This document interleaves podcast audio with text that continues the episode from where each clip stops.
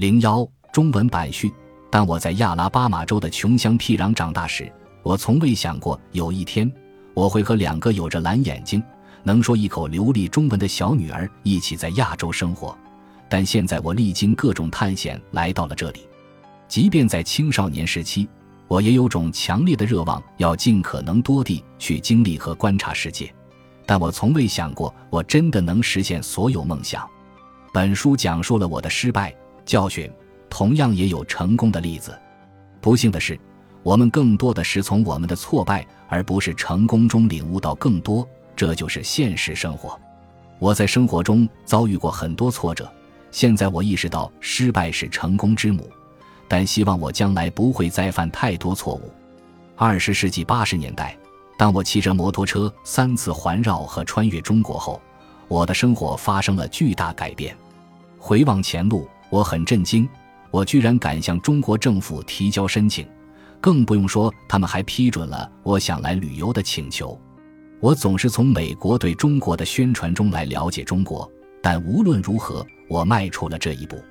我不知道为何那时中国政府会批准我的探险申请，但我已意识到这正是中国在进行改革开放的部分体现。我如此近距离地接触中国，能看到中国发生的变化。清晰地了解中国的现实，但如果当时我能够充分意识到这一切的话，我应该早点搬到中国定居。中国已发生了翻天覆地的变化，现正在改变全世界。十九世纪是英国傲视群雄，二十世纪是美国称霸天下，但二十一世纪将属于中国。中国是唯一一个有多个鼎盛时期的国家。埃及曾辉煌过。罗马曾伟大过，大英帝国曾荣耀过，但中国历史上曾有三到四个时期获得令人惊叹的成功。中国也曾多次星光黯淡，但现在它再次冉冉升起。事实上，中国也改变了我的生活。在美国，作为最早的定居者之一，我的家族在那里生活了四百多年。但现在我搬到了亚洲。并让我的家庭和孩子们为融入下一个中国时代做准备。我的两个女儿分别出生于2003年和2008年，像中国人一样说着 CCTV 般标准的普通话，说中文。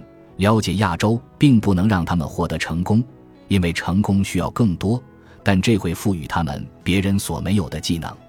孩子们现在是我生命中最重要的部分，我们都为我们的下一个探险兴奋不已。本书解释了我如何从美国来到这里，希望你喜欢我的探险经历，并从中有所领悟，让你的生活充满冒险精神。